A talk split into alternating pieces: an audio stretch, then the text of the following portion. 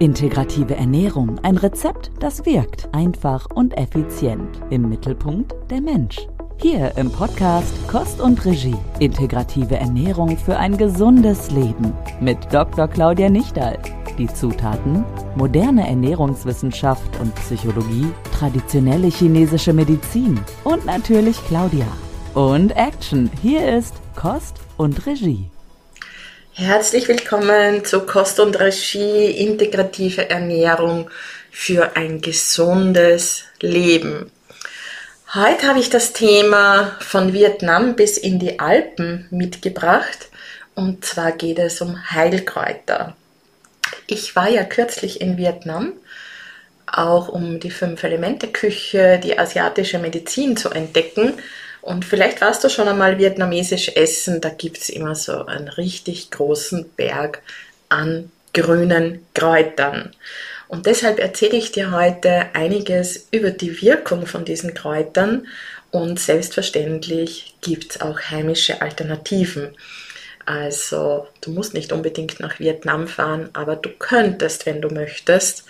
Und wenn du möchtest, im Mai 2024 gibt es wieder eine Cook Your Life Mentoring Reise mit mir, wo wir einerseits den kulinarischen Himmel inklusive des guten Essens und der vielen Kräuter entdecken, aber wo wir auch an deiner Gesundheit und an deinem Business arbeiten können.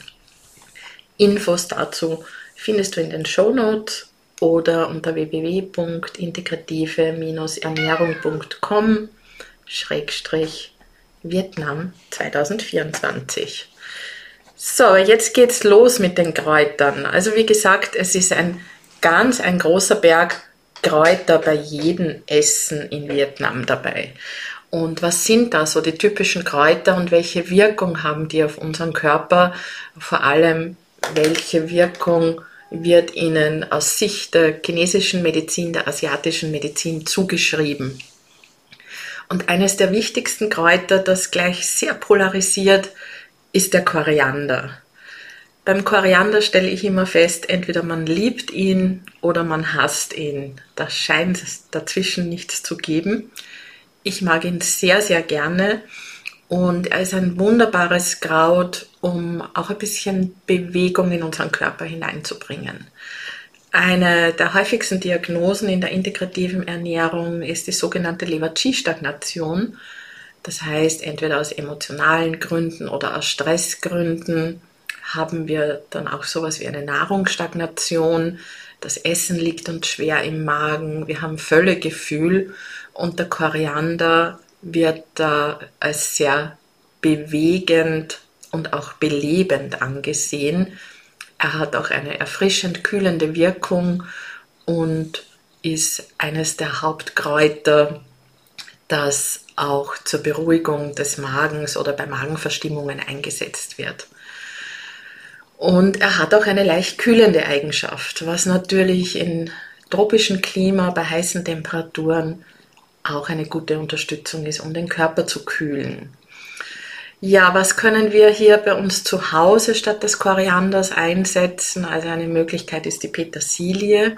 Die Petersilie scha schaut ja auch so ähnlich aus wie der Koriander und ist, sie ist ein super beliebtes Küchenkraut und hat ebenfalls eine verdauungsfördernde Wirkung, ist auch leicht kühlend und es gibt eine ganz tolle Zubereitung, ein sogenannter Petersilientee. Bist du schon einmal auf die Idee gekommen, Petersilie als Tee zu trinken? Falls nicht, das ist recht einfach. So einen halben Bund Petersilie grob hacken, mit heißem Wasser überbrühen, fünf bis zehn Minuten ziehen lassen und dann kannst du Petersilie als Tee trinken. Dein Bäuchlein wird es dir danken.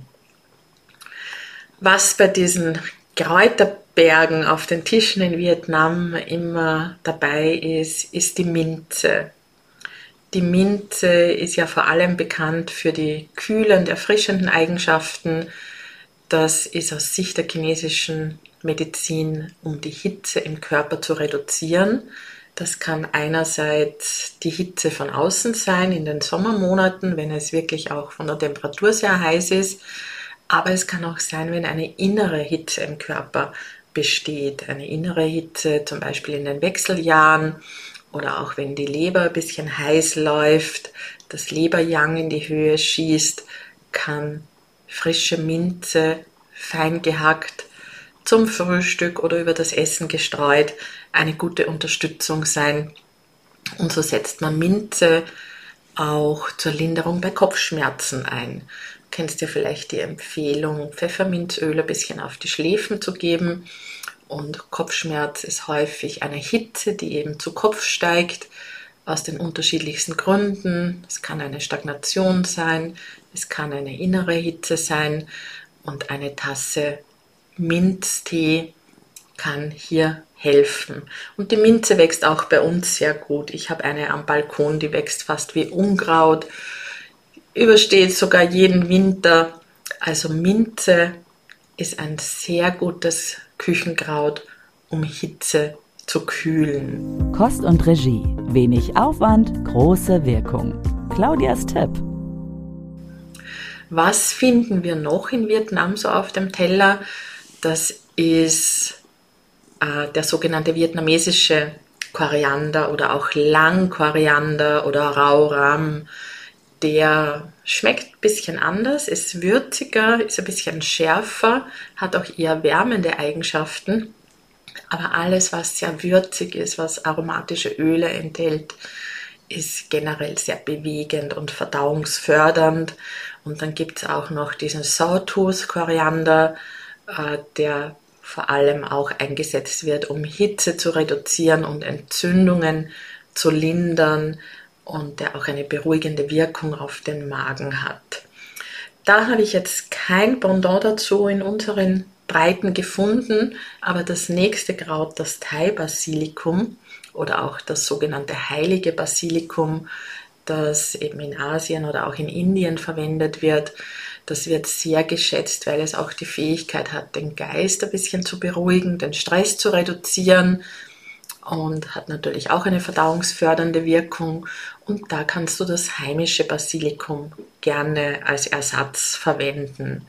Basilikum schmeckt nicht nur mit Tomaten im Sommer sehr gut. Basilikum kannst du eigentlich immer wieder verwenden. Ich mag es auch gern äh, fein gehackt in Streifen geschnitten zum guten Kürbisrisotto äh, oder mit Fisch, finde ich, schmeckt Basilikum auch hervorragend. Und ja, ein Kräutel noch, was sehr häufig auch in Vietnam eingesetzt wird, das ist das Zitronengras.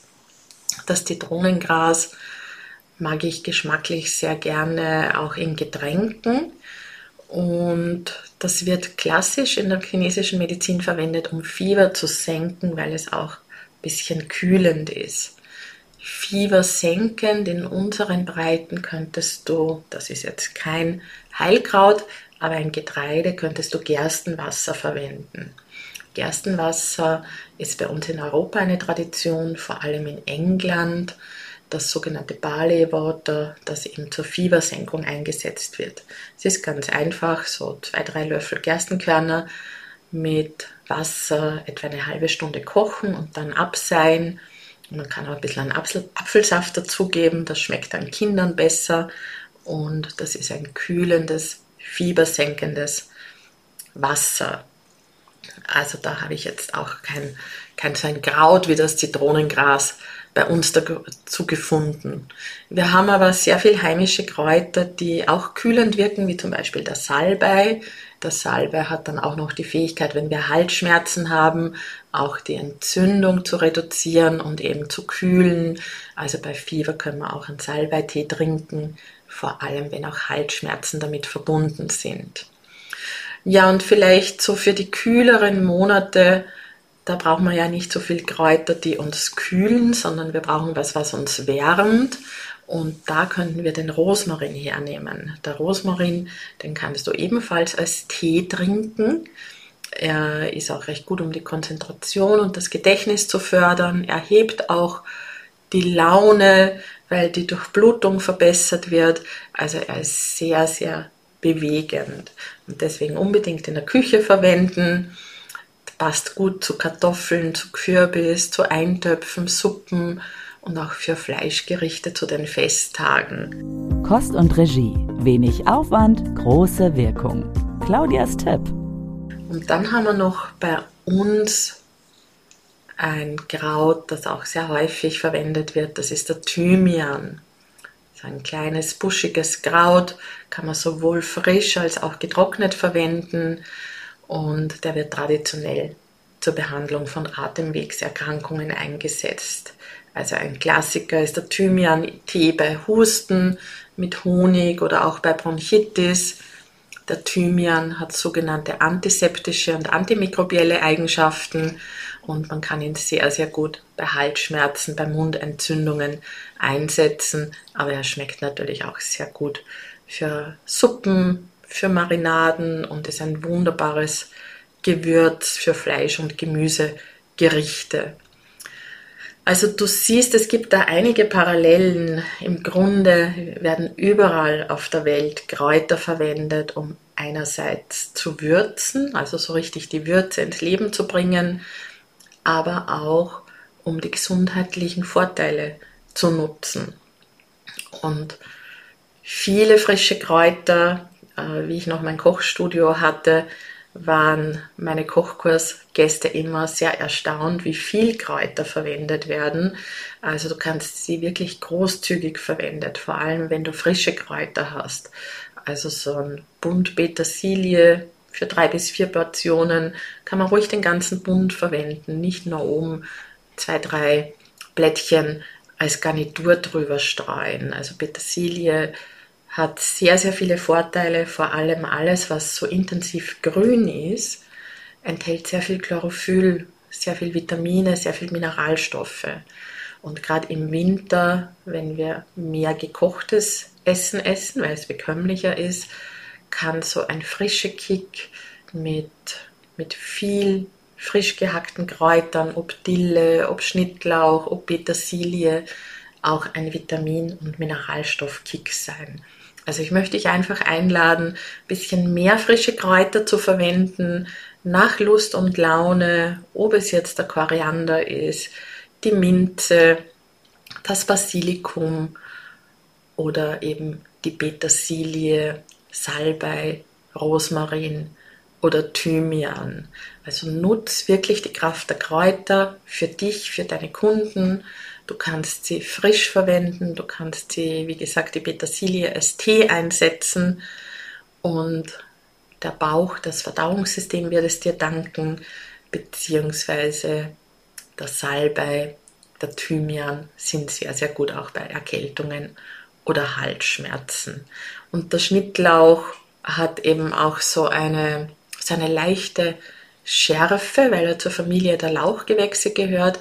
Das heißt, er ist eng mit Knoblauch, Zwiebeln und Porree verwandt, wird aber besser vertragen. Viele Menschen vertragen Knoblauch und Zwiebeln nicht so gut und man kann aber die Speisen trotzdem ein bisschen mit diesem lauchartigen Geschmack verfeinern, wenn du geschnittenen Schnittlauch verwendest. Also über Suppen drüber streuen, in ein Omelett als Garnierung für verschiedene Gerichte und du wirst sehen, diese Farbe auf dem Teller ist auch ganz wunderbar, vor allem im Winter. Da freuen wir uns, wenn diese, diese sonnigfarbigen Wurzelgemüse wie Kürbis, wie Karotten, Möhren, Pastinaken, wenn die einfach so einen frischen Farbtupfer auf dem Teller haben. Ja, ich würde mich freuen, von dir zu hören, was so deine Lieblingskräuter sind und wie du sie verwendest. Schau wieder mal auf Social Media vorbei, auf Instagram, auf Facebook. Da findest du auch einen Post zu diesem Podcast. Kommentiere, schreibe mir und verwende die Kräuter mit Freude, mit Lust, mit Genuss und ruhig ein bisschen eine großzügigere Menge verwenden. Alles Liebe und wenn du mehr über integrative Ernährung wissen möchtest, hol dir gern die Kostprobe. Da findest du auch in den Shownotes den Link beziehungsweise unter www.integrative-ernährung.com Kostprobe findest du einen kleinen Online-Kurs kostenlos für dich mit ein paar Rezepten inklusive Kräutern und Gewürzen, wo du einmal in die genussvolle Welt der integrativen Ernährung eintauchen kannst. Und denk daran, der Mund ist das Tor zur Gesundheit. Jeden Tag aufs Neue. Hol dir direkt noch mehr Tipps auf den Teller und damit in dein Leben. In der nächsten Folge von Kost und Regie. Integrative Ernährung für ein gesundes Leben. Und auch auf integrative-ernährung.com slash Kostprobe. Hier findest du Dr. Claudia Nichtals Akademie für integrative Ernährung und mehr. Zum Beispiel, welchen Background Claudia hat, wie ihr eigener Weg war, was das alles mit der Lindenstraße und Mexiko zu tun hat. Na, neugierig geworden? integrative-ernährung.com slash Kostprobe